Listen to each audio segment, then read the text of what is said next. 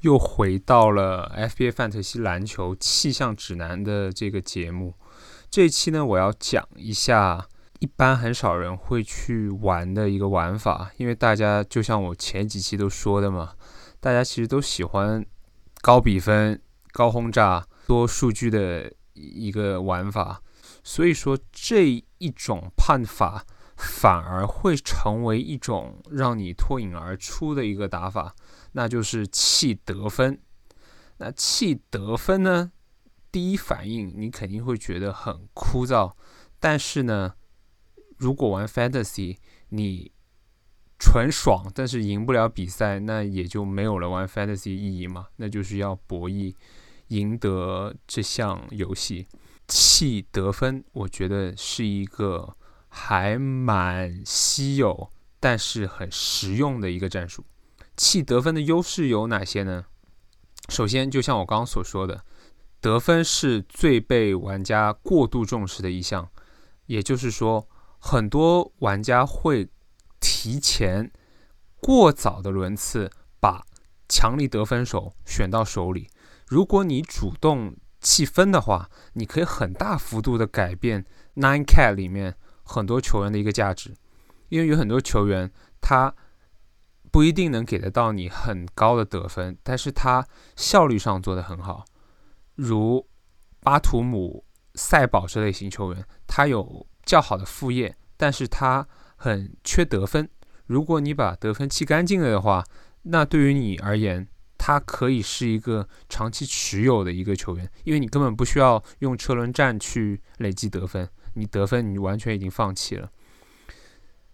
第三点呢，就是如果你弃得分的话，在中后轮你还是可以有一些很不错的选项，就像我刚刚提到的赛宝啊，像 TJ 麦康纳这类型的球员，他们是扣除了得分以外，他们在别的输出是对于你的球队有很好的一个影响的。那最后一点呢，就是。因为你得分少嘛，所以它降低了你前两个百分比会因为出手次数所造成的偏差。怎么去理解这个意思呢？因为你次数出手次数越多，其实出错或者出现一个可变性的一个概率会更大。如果你投篮只投四次的话，那你。不进两球也有百分之五十，但是如果你出手二十次的话，你要进十球其实是一样很难的事情。在弃得分的情况下，你会发现你的两率其实可以控制的还蛮好的。那在弃完得分之后，这些球员会有一个很明显的涨球。我们来看一下，Michael Bridges 大乔，他如果弃了得分，他会从。第二十四位涨了十五位，涨到第九。他的队友艾顿会从二十一位涨十位，涨到十一。霍尔姆斯则是涨到了十四。我们的考成像 FBA 玩家最爱的一个副业魔人是涨了二十七位，涨到十六。那盖帽能手诺伊尔呢，足足涨了三十三位，涨到了二十。那斯图尔特这位球员是我们联盟去年还是大家都挺喜欢的一个新秀，因为他我们感觉他潜力很足，就是因为他数据上面他看得到他一个很高的效率以及一些让我们比较满意的输出。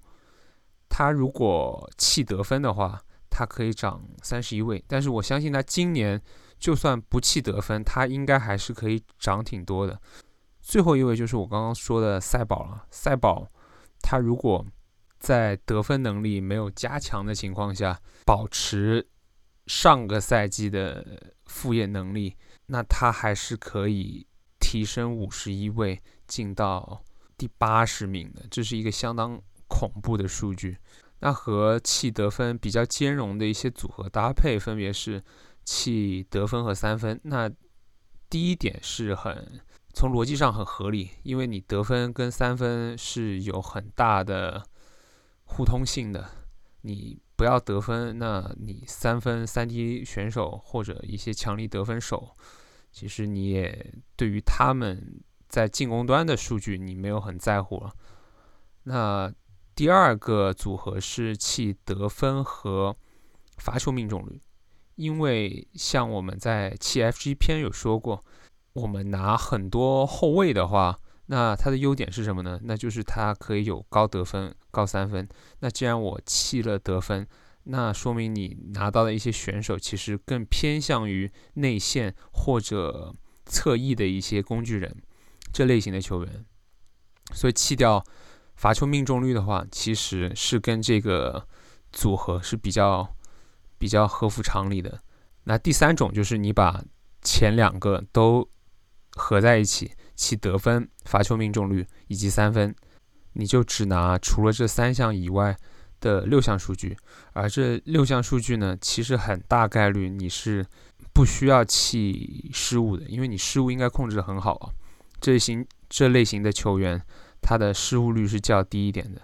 那第四个弃法呢，就是我弃得分和助攻。这个弃法其实还挺骚的，因为他把两样大家最过度重视的数据，你给完全的给剔除了。因为你知道，因为我们已知得分是大家很过度关注的，而助攻也是大家非常关注的，因为助攻在前四到五轮，其实场均高助攻数的能手其实已经被大家抢的差不多了。你把这两项完全弃光，你会发现，哇，也进入了一个崭新的新世界。你可以选一些大家眼里都不会很主动去要的一些人。那如果你弃得分的话，你其实你这整支球队在外人看来会说，哎，你怎么？组了一支很奇怪的鱼虾蟹部队啊，但是在他们跟你打了几周之后，会发现哦，原来你是副业还挺足的，篮板也挺多的，就是要打败你，其实还是有点难度的。如果你想要玩这种 punt 得分的玩法的话，需要注意的事项有几项。首先，最优秀的球员通常都是拥有高得分能力的。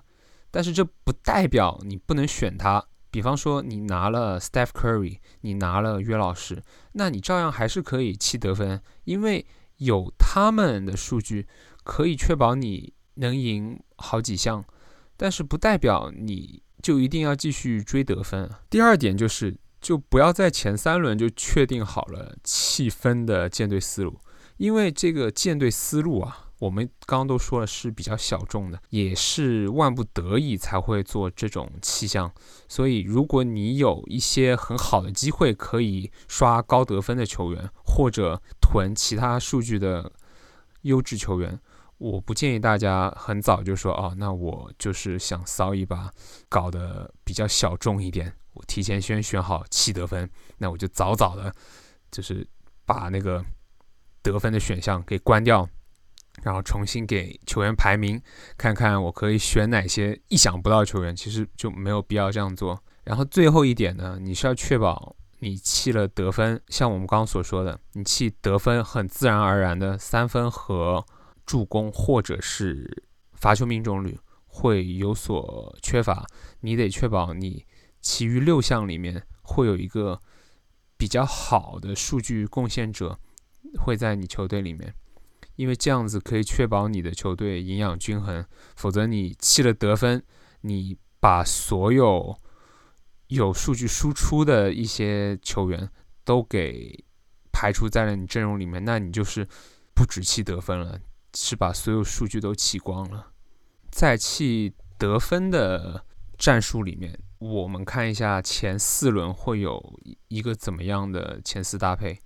那我们第一轮会推荐大家拿 AD，因为 AD 它可以啊，健康的 AD 啊，我们说的是健康的 AD 能确保你有比较好的两率，有优秀的篮板、盖帽、抢断这些数据。那第二轮会推荐大家拿 Jimmy Butler、拿 Bam 和 Rudy Gobert。Rudy Gobert 既然都做了我们的封面人物了，那不用多说了，他弃得分之后，他的能力值是相当高的，排名也有提升很多。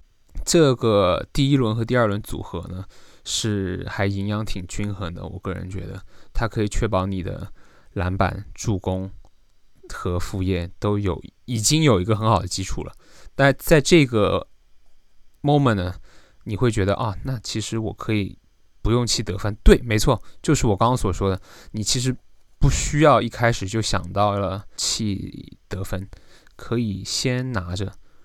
那第三轮我会推荐大家拿艾顿或者 Miles Turner。Miles Turner 相对第三轮这两个人就是很明显是一个弃得分的能手了，因为他们在得分方面其实他不会说永远给你场均二十多分，但是他们副业上面的表现还是比较稳定，而且艾顿是有一个优秀的 FT 能力。而特纳呢，如果他能保持健康的话，其实他加上你第二轮选一个 Rudy Gobert，基本上你就可以锁定了你的盖帽可以赢得整个联盟了。那第四轮呢，你可以补充像 Chris Paul 或者本西蒙斯这两个助攻能手，或者你可以选霍尔姆斯锁住你的篮板数量。不过第四轮拿。谁呢？主要其实还是取决于你能拿到谁，这个只是我这边的一个建议而已。那我们看到了弃得分之后呢，其实还是有蛮多优点的，它会让你的球队变得很高效率和清洁。但是在选这条路之前，大家要慎重考虑，这会不会是你喜欢的一种玩法？因为很多人玩 fantasy，其实他并不是以赢得 fantasy 作为目的，而是为了让自己看球的时候更爽一点，有一个像是一个辅助工具一样，就是让逼着自己看球。那如果你对于弃得分、拿一些专职妖人这种玩法是。接受无能的话，那我其实不是很建议大家选这套战术。尽管我个人觉得它是能帮助大家赢得联盟的。好了，这一期节目就讲到这里。那我们下一期再跟大家讲一下弃助攻这种玩法。